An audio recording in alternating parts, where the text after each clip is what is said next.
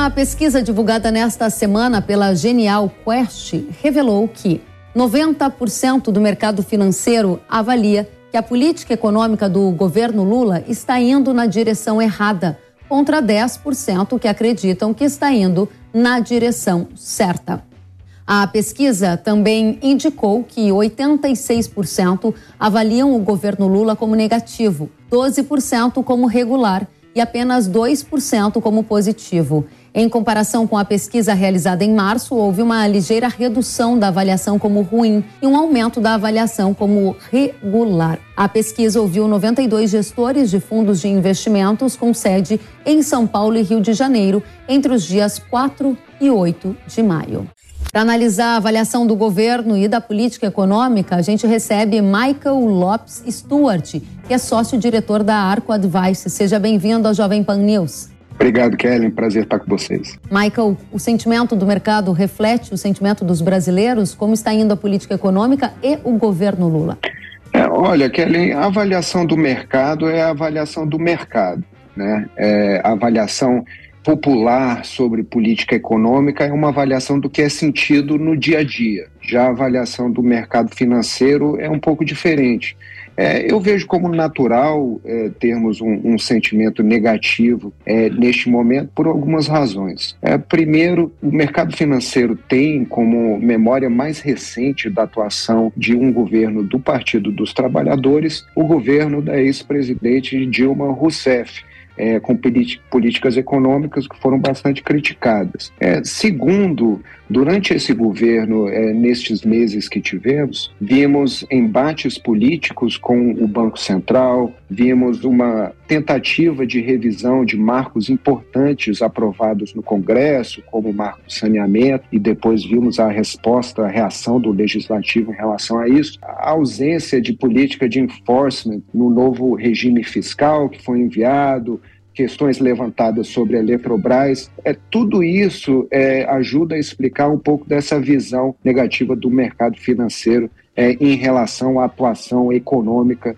do governo do presidente Lula neste início de governo. Você citou a ex-presidente Dilma e alguns dias atrás eu ouvi de um analista político dizendo que há um temor de parte dos brasileiros de que Lula esteja governando com uma cabeça muito semelhante à da Dilma. Esta é uma possibilidade que significa dizer mais risco de intervenção do governo nos mercados, alguma coisa nessa direção? É, olha, esse, esse temor é, existe, mas eu não vejo como justificado neste momento. O Lula é, colocou bastante confiança na equipe econômica que tem conduzido esses temas, o posicionamento e o papel que o legislativo, que o Congresso tem nesse momento de aprovações importantes é bastante diferente hoje do que era na época do, do governo da Dilma Rousseff. E o Lula, politicamente, tem um entendimento da importância do diálogo e da articulação política entre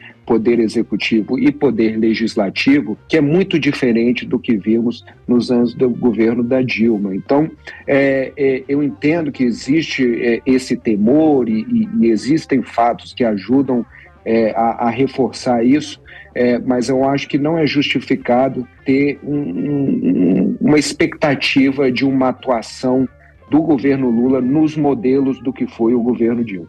Muito bem, essa pesquisa da Genial Quest revelou também um aumento no ceticismo do mercado em relação à capacidade do governo de aprovar a agenda no Congresso. Em março, 20% do mercado acreditava que a capacidade era baixa. Agora, em maio, aumentou para 39%. Então, está aí a capacidade do governo de aprovar a agenda no Congresso, ou seja, é uma situação que precisa ser analisada. Na sua avalia avaliação, Michael, isso significa que a governabilidade está mais difícil? Vai ter dificuldade por parte do governo Lula de aprovar as reformas no Congresso?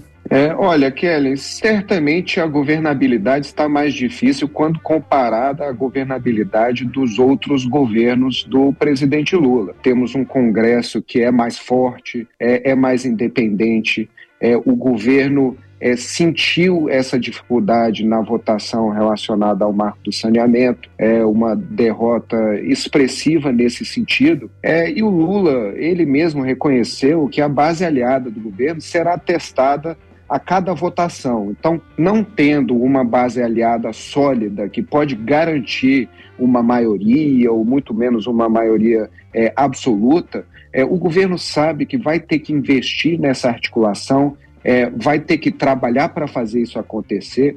A liberação de emendas é, ajuda, mas não resolve esse problema. Então, é, o, o Congresso tem articulado novos recados para o governo, isso acontece diariamente. E, no final das contas, o que eu acho, Kellen, é que cresce a pressão para que o Lula participe mais ativamente dessa articulação política. Então, dividir o seu tempo entre agenda internacional e, e articulação política, eu acho que tem deixado a, a desejar em relação ao envolvimento pessoal do presidente Lula com o Congresso. É, tem muita gente que diz que nesses primeiros dias de governo ele viajou bastante, o presidente da República. E é verdade, né? No cenário internacional, a gente teve viagens para a Europa, para a Argentina e outras regiões. Inclusive, essa pesquisa da Genial Quest apontou que 60% do mercado acredita que a imagem do Lula piorou após as viagens dele à China, Portugal e Espanha. Você concorda? É, olha, eu, eu, não vou dizer se eu concordo com, com a, essa mudança na avaliação é, pessoal da atuação do, do presidente Lula, mas de fato é, algo que esse governo deixou claro desde o início, essa tentativa de reinserir é, o Brasil no, no, debate global, nesse palco global das discussões. Nós vimos algumas tentativas bem-sucedidas nesse sentido, de reestabelecer diálogos, é, de recepções importantes, especialmente é, na Europa, mas vimos também alguns deslizes em relação a temas mais sensíveis, como a guerra na Ucrânia, ao comentar é, a responsabilidade da Rússia e da Ucrânia é, pela guerra, vimos algumas colocações é, duvidosas em relação à questão de direitos humanos na China. Esses são, são países e regiões que têm um impacto, como você bem sabe, muito forte para o setor do agro é, brasileiro. É, e existe um temor de que o Lula é, esteja talvez é, em descompasso com a narrativa ou as conversas globais é, em relação a esses temas. Então, existe essa vontade do governo de se reinserir nas discussões é, globais. Eu vejo isso como importante, porque o Brasil é um líder regional, é uma economia forte global, então esse é um movimento importante e necessário, é, mas será necessário fazer um ajuste, especialmente nas mensagens que são passadas para mercados internacionais, para investidores estrangeiros. Muito bem, esse ajuste nas mensagens é um ponto interessante para a gente analisar o acordo Mercosul-União Europeia. O Lula tem defendido que essa é uma prioridade para o governo, mas o ministro das Relações Exteriores, Mauro Vieira, afirmou que o governo agora reavalia o acordo comercial entre o Mercosul e a União Europeia. Isso porque ele disse que esse tratado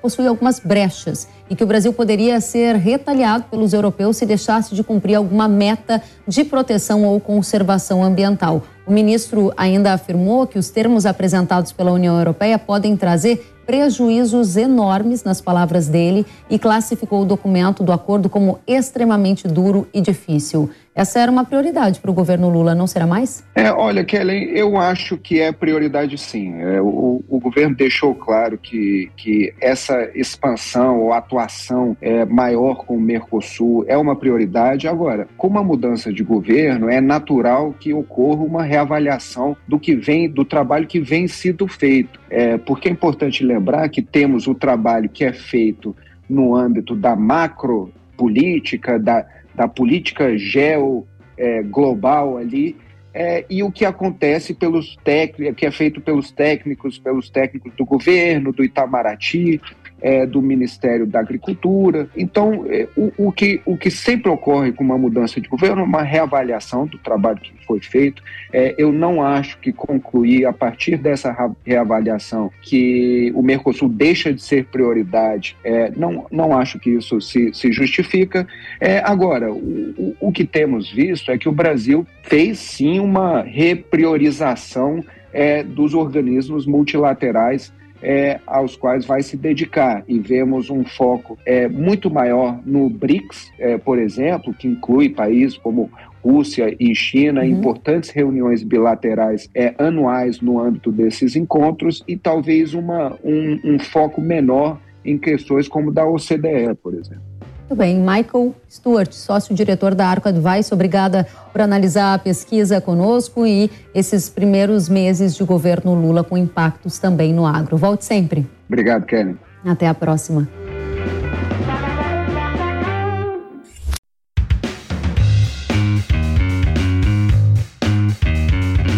Que bom que você gostou da entrevista e ouviu todo o conteúdo. Se quiser acompanhar as atualizações, siga kellen.severo no Instagram.